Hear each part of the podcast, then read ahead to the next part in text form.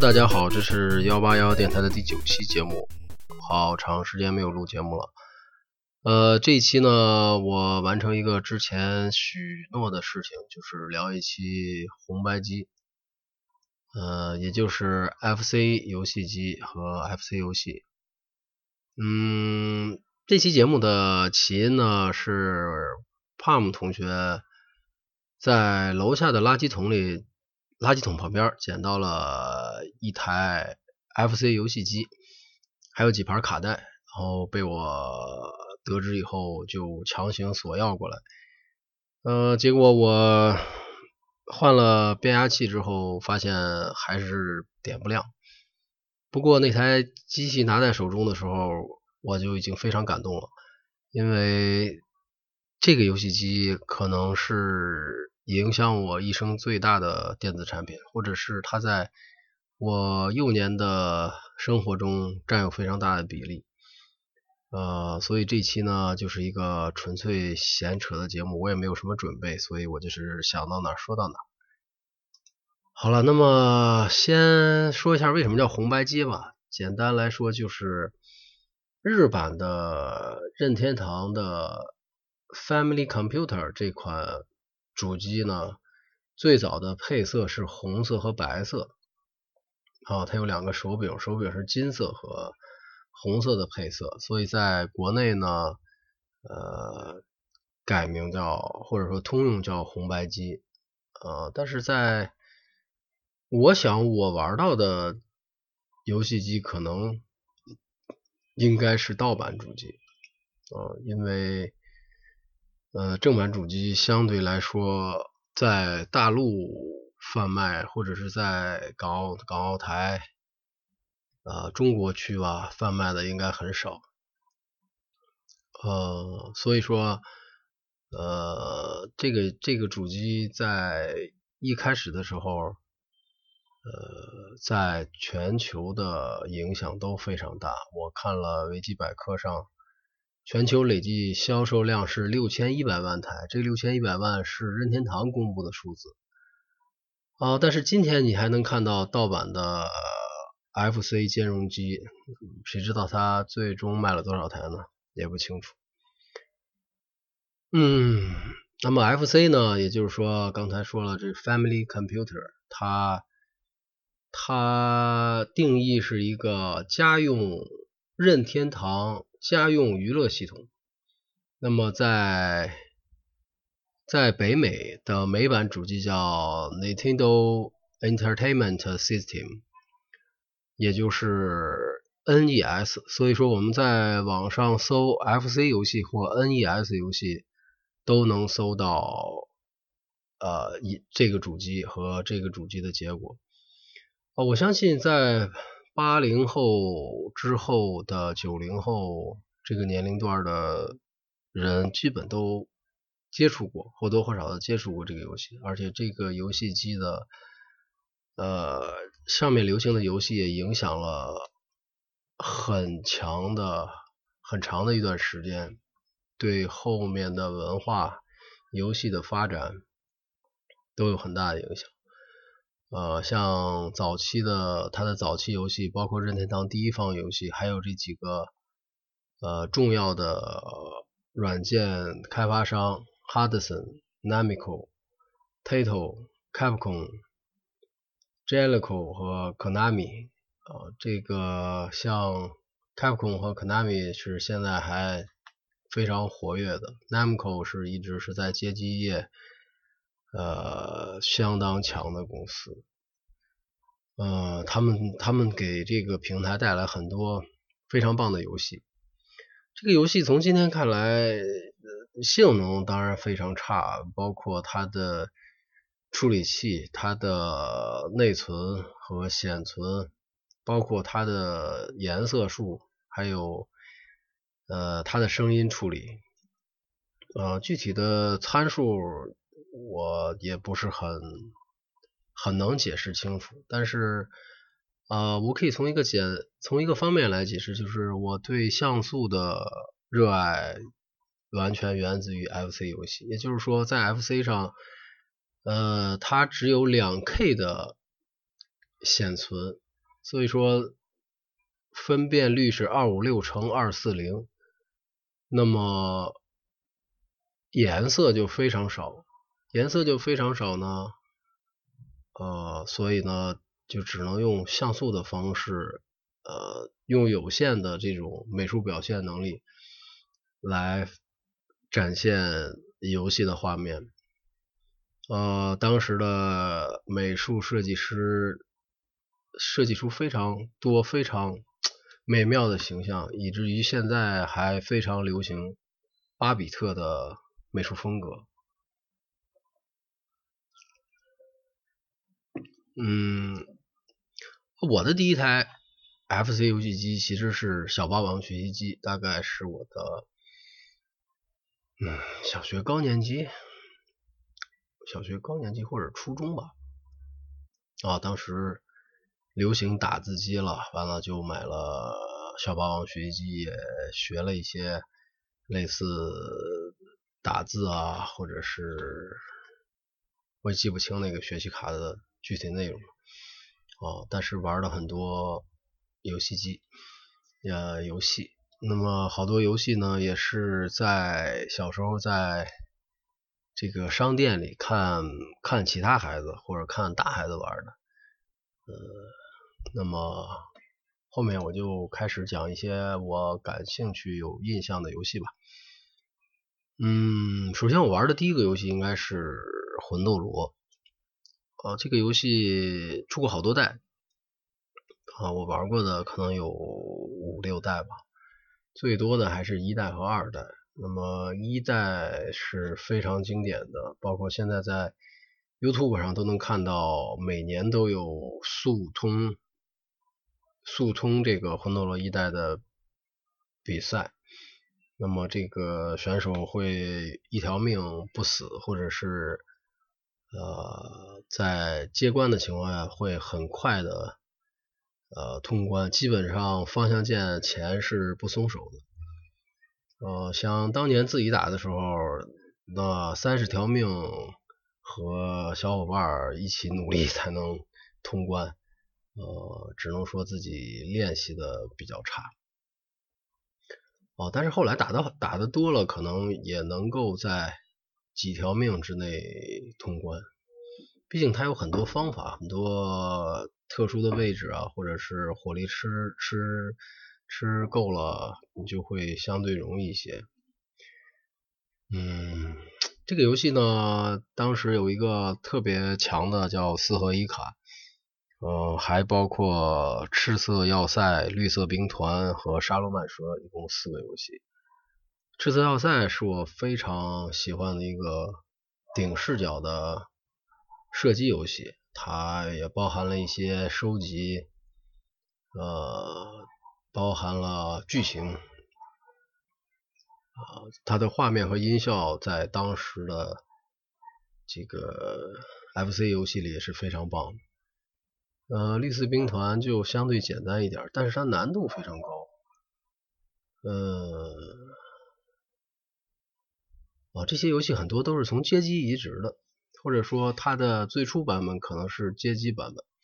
街机版本呢，画面和和这个表现力可能会强一些，但是它的普及度哦并不高，所以说大部分人可能都是在 FC 上接触的这个游戏。嗯，除了这个魂斗罗以外，玩的最多的应该就是玛丽兄弟，也就是我们日常看到的顶蘑菇这个游戏。它包括非常多的呃怪物。哦，它的地图也有很多呃特殊的点或者隐藏的可以吃的东西啊，反正我是没有打通过，那它的后 半还是非常难的。但是可能我还是比较喜欢这种平台跳跃类的游戏，或者平台射击类的游戏，因为。呃，我就是从这个时代开始玩游戏的。相反，现在如果让我玩第一人称射击的游戏，或者是三 D 的动作游戏，我都显得有些不适应。哦，也许现在的年轻人或者是孩子一开始就接触三 D 游戏的感觉是不一样的。嗯，这是超级玛丽。呃，射击游戏方面，铁板阵非常有名，但是在国内好像不是很有很很很多人提到。呃，更多人提到的是小蜜蜂和大蜜蜂。呃，这款游戏是模仿《太空侵略者》的一个南梦宫开发的游戏。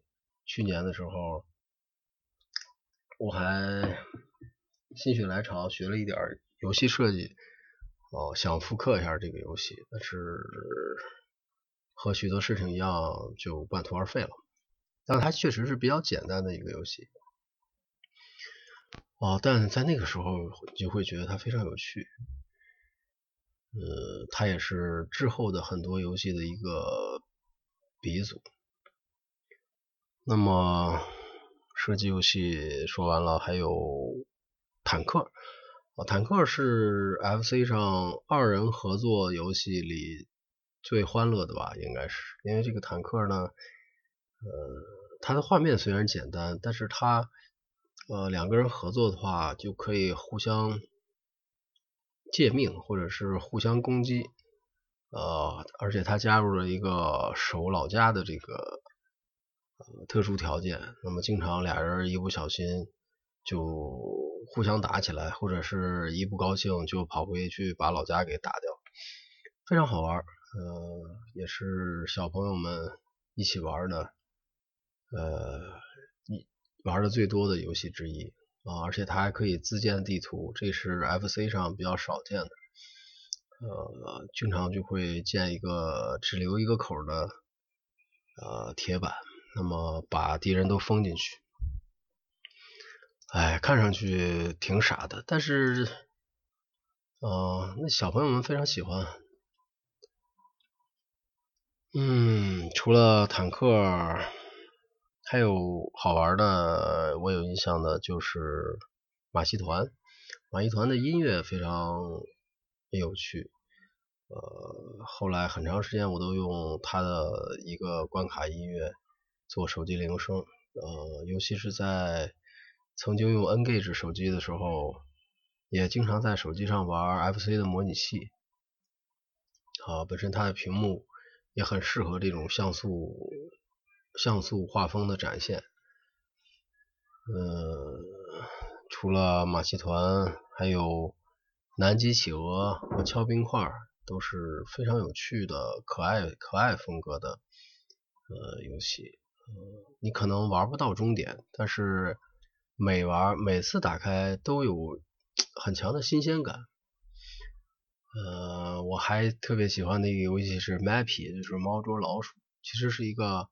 你控制老鼠躲猫的游戏，那么它在，呃，它在一个房子里，你需要偷一些呃珠宝或者家具，如果你偷完了就可以过关了。嗯，这个游戏有有非常深厚的故事背景，啊，也非常好玩。我曾经啊也玩过它的街机版本，非常有意思。嗯。哦，还有一个就是光枪游戏，当时我玩过打鸭子这个光枪游戏，当时觉得这个光枪真的是非常神奇的存在。有兴趣的呃听众可以去搜索一下光枪的原理，这个我觉得也是当时在 CRT 显示器上能想到这种方法，真是一个哦天才。呃，打鸭子。我听到那个声音，你会觉得非常开心。哦，另外，我这个电台的背景音乐，呃，也都是来自 FC 或者是街机，也就是巴比特的声音，嗯，还是非常好的嘛，我很喜欢。呃，另外一些游戏，比如说麻将，比如说五子棋，比如说弹珠台，这些都是我在我那个年龄在现实生活中还没有接触的。然后在游戏机上就先学到了，或者先玩到了，嗯，它可能起到了一个普及的作用，嗯，还是还是很有意思的。另外一个游戏就是杀戮战场，呃，Field Combat，这个游戏啊，有一个特别独特的特性是，作为呃你操纵的这个雷达一样的机械，可以吸对方的兵，然后再吐出去。啊，它就让这个这个游戏本身有了一种团队对抗的意味，而不是单纯的射击。嗯，在在某些方面还是非常有独创性的。嗯，另外还有一个游戏就是我我觉得很好玩的，叫《爱的小屋》啊，那个时候觉得。小朋友的时候觉得哇，如果如果说谁谁喜欢谁谁，都是一件非常了不起的事儿，非常了不得的事儿。哦，那这个这个游戏呢，就是你操纵一个一个可爱的卡通人物，然后通过躲一些关呃机关或者敌人，然后和另外一个和你长得一样但颜色不同的卡通形象呃站在一起，这样你们就会。跳出一个桃心来，这一关就过去了。就是一个爱情故事、爱情游戏，哈哈。好像 FC 上并没有那么复杂的游戏，但是这个游戏它是一个啊，我想放在今天也是一个非常好玩的游戏。嗯，我想还有什么？哦，还有石头人，石头人这也是街机上非常非常非常有名的游戏，Pacman。哦，在前前两年的这个呃电影里也都出现过吃豆人，包括一号一号玩家这个电影，呃都是非常经典的一个形象。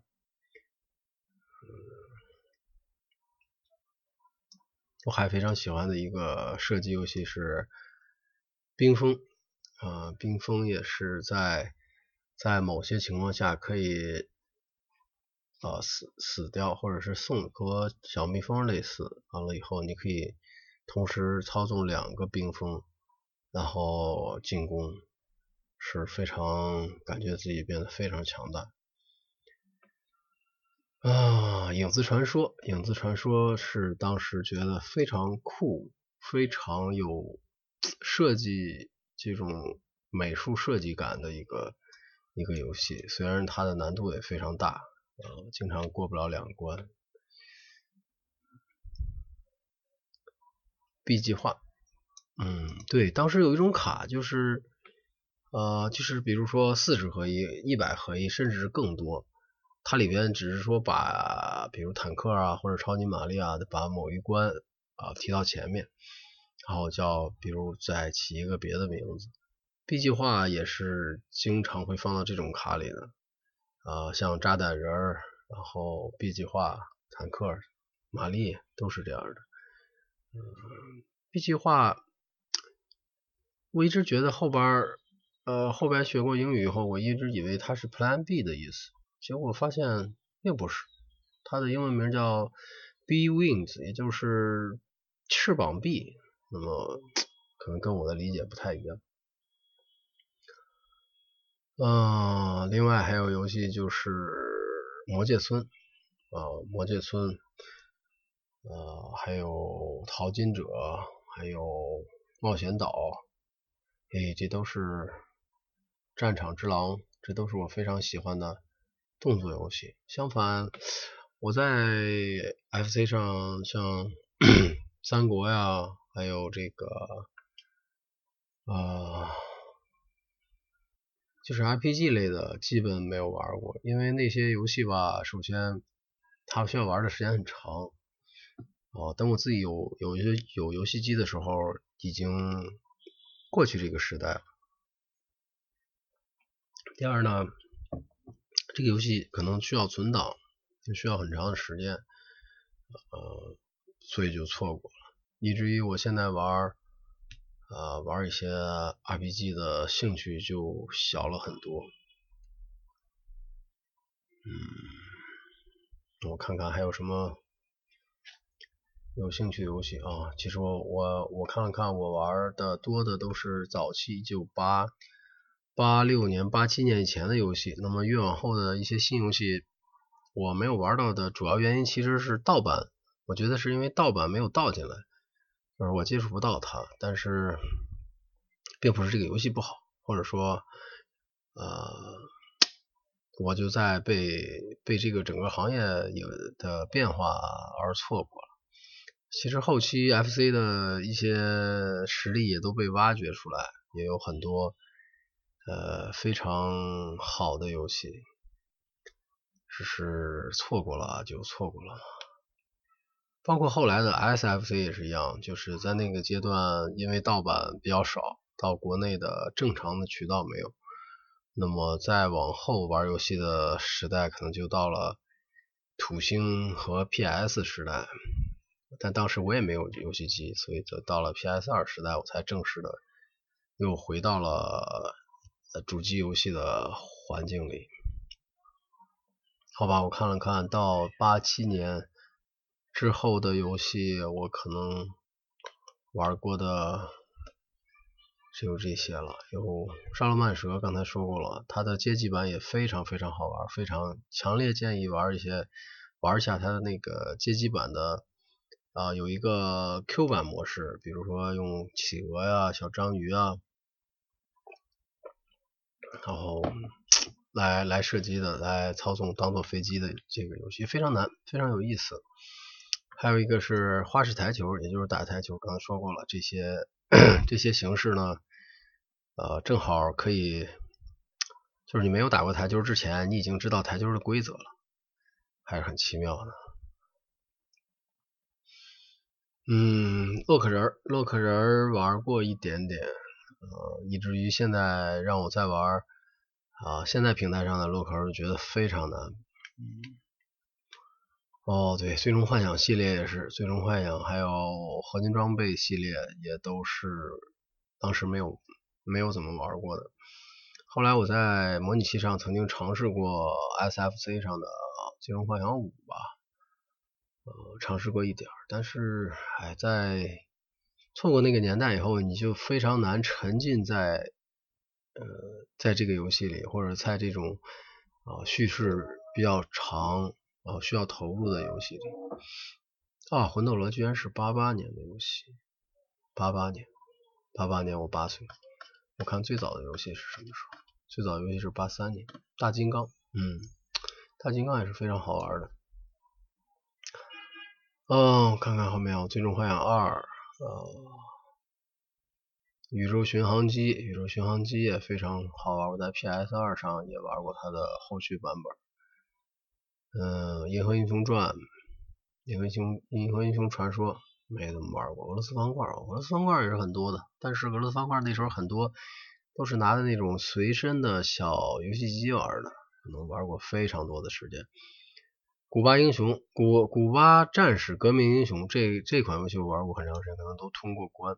我也是非常喜欢这种纵版的啊射击游戏，而且这个游戏是可以两个人玩的。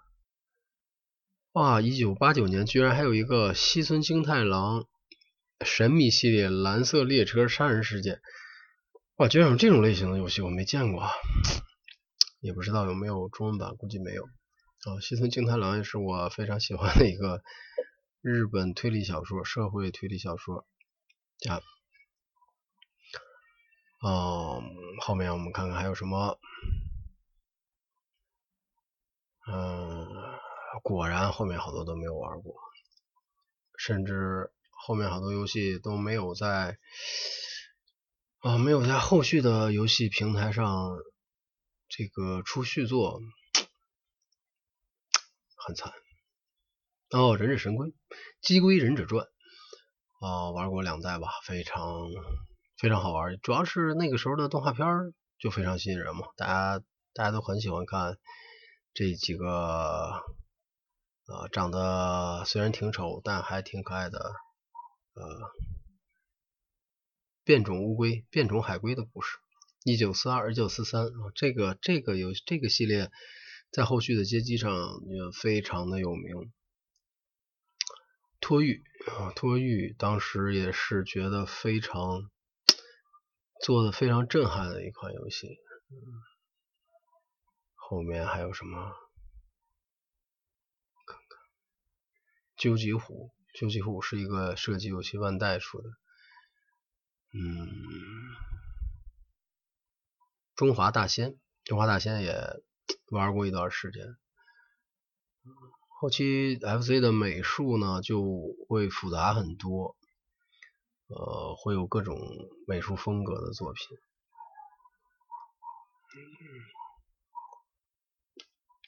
打地鼠，哇，没有印象了。恶魔城，恶魔城在 FC 上好像是有两座，我玩过一点儿，还是在后期在模拟器上玩的，手感就很差了。就是说，如果你初代没有玩过，你玩过后续的一些作品的话，你就你就再玩这个初代，你就会觉得手感非常非常糟糕，不适应，呃，所以就只能放弃了。魂斗罗二，呃，忍者龙剑传，忍者龙剑传我玩过一。对我的影响不够深，以至于后来的《忍者龙剑传》也是一样。哦，火焰之纹章，这个也是非常有名的一个系列。热血足球，热血系列呢，呃，我玩的不多，但是这个系列非常爽。松鼠大作战，这个也是两人两个人玩，还有一个人玩，玩过很多很多次的游戏。嗯，它的整个整个的。呃，里面的人物形象设计的就非常的有趣。马里奥医生，哦，最近好像马里奥医生出了一个手机版，免费的，可以试一试。它主要就是一个三消游戏，嗯，三消，这算三消的鼻祖嘛，或者是三消的一个早期作品，九零年的，呃，现在的人们玩的消消乐什么的。啊，简单来说就是一种无脑耗时游戏。我觉得那那种游戏不应该存在世界上。啊，说多了吧。赤影战士，哦，赤影战士，赤影战士非常棒，非常棒，非常棒，动作动作游戏非常细腻，打击感非常好。嗯，《恶魔城外传》，少年德古拉，对。并没有玩过，七龙珠也是，七龙珠也没有玩过。好吧，看看后面还有什么卡拉米世界、克乐美、克乐美世界、克乐美世界，我是玩过的，他没有 get 到他的点。嗯，大航海时代居然有，龙与地下城也有，并没有玩过，可惜啊，吞噬天地也是，吞噬天地我玩过。玩过一点冒险岛，忍者龙剑传三，炸弹人二，炸弹人一直都在出，现在还在出。成龙踢馆，这个不错。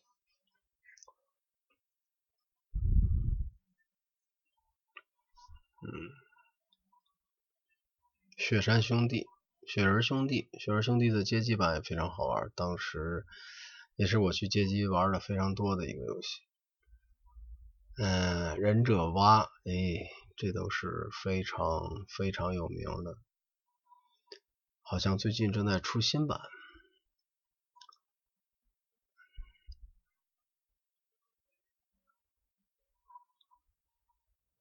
九二年的游戏，哇，三木童子。洛克人物，Tom and Jerry，我这个时候应该会看这个动画片了，但是没玩过。嗯，星之卡比，一，我对任天堂的好感仅限于早期游戏，因为后边的游戏机没玩过，包括 GBA，包括呃 SFC，呃后续主机，所以好感有限。而且话说回来，任天堂是一个非常保守的典型的日本公司，所以他对这些开发商都非常苛刻。当然没有他的呃非常严格的一些游戏开发的理念或者是规范，可能游戏游戏整个游戏界发展到今天并不是这样。但是我不太喜欢他那种，如果说他缺乏创新的话，可能有人会说他们的这些作品不都是在经常的创新吗？但是他其实反复培养一个 IP 或者某个某一个呃形象，他笼络的是这些人，呃，缺乏还是缺乏新的东西吧？哦，塞尔达传说，好好吧。确切的说，我玩的第一个塞尔达传说其实就是荒野之息，之前的呃之前的几座主机都并没有，所以就没有玩。啊，好了，这些游戏都出了一些，那么啊游戏说了一遍，别的就没有什么了。现在如果想玩到。FC 游戏啊，可以买啊，淘宝上有这种盗版的，然后外形是，比如是 PS 或者是什么样的游戏就很便宜。完了，手机或者是 PC 上的模拟器也很多，或者是其他，比如说 PSP、PSV、NS 上的模拟器也都有，甚至有在线版的 FC 游戏。嗯，也可以试一试。当然，我觉得如果真的非常喜欢这个呃游戏的话，可能模拟器是一个比较好的方法，比较比较容易支持存档啊，还有画面的一些优化呀。嗯，另外呢，你也可以去找一些新的独立游戏，或者是新的呃 Steam 上会有一些类似嗯。FC 风格的啊老游戏机，这样的话它可以让你来体验这些过去的故事。那我来看看百度百科的这个页面，看看还有什么没有没有讲到的。有双截龙，双截龙哦，我的 NS 上还有双截龙呢，也是一个应该是一个街机复刻吧。铁板阵一九四二，炸弹人我都说到了。冒险岛、恶魔城、战场之狼，哦，对，战场战场之狼，我在啊，战场之狼的街机版非常好，主要原因是，哦，他说的是移植不好，但是本身这个很多游戏的街机版是非常丰富的，FC 的功能不行。勇者斗恶龙是啊，勇者斗恶龙是日本第一 RPG，但是我根本没有玩过，没有玩过，哈哈哈。塞尔达传说也是，吞噬天地也是，重装机兵，对，这个也没有玩过。好了，FC 游戏大概就这些吧。哦，我看看还有什么。烈火，九二烈火，鲁邦三世，鳄鱼先生。嗯，哦。圣斗士星矢哦，对我玩过圣斗士星矢，然后主要是因为根本不会玩，全是日语，然后只有瞎选。哦，它本身是一个回合制的回合制的对战游戏，完全不明白。好吧，蝙蝠侠也玩过，蝙蝠侠非常好。但当时没有看过蝙蝠侠的漫画或者电视，所以根本就不太懂。啊，忍者龟功夫，对功夫也是。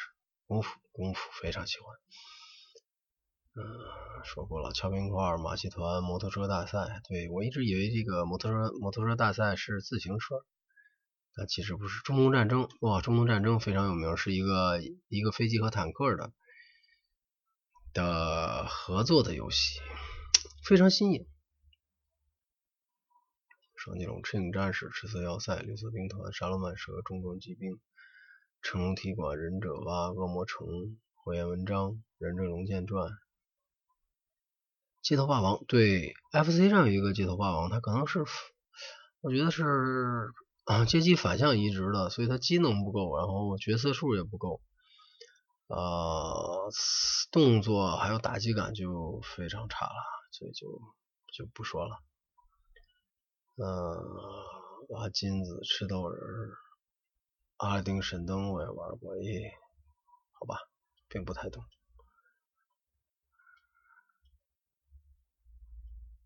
好了，今天就说到这儿吧，完成我的这个我的这个这一期节目就是瞎扯。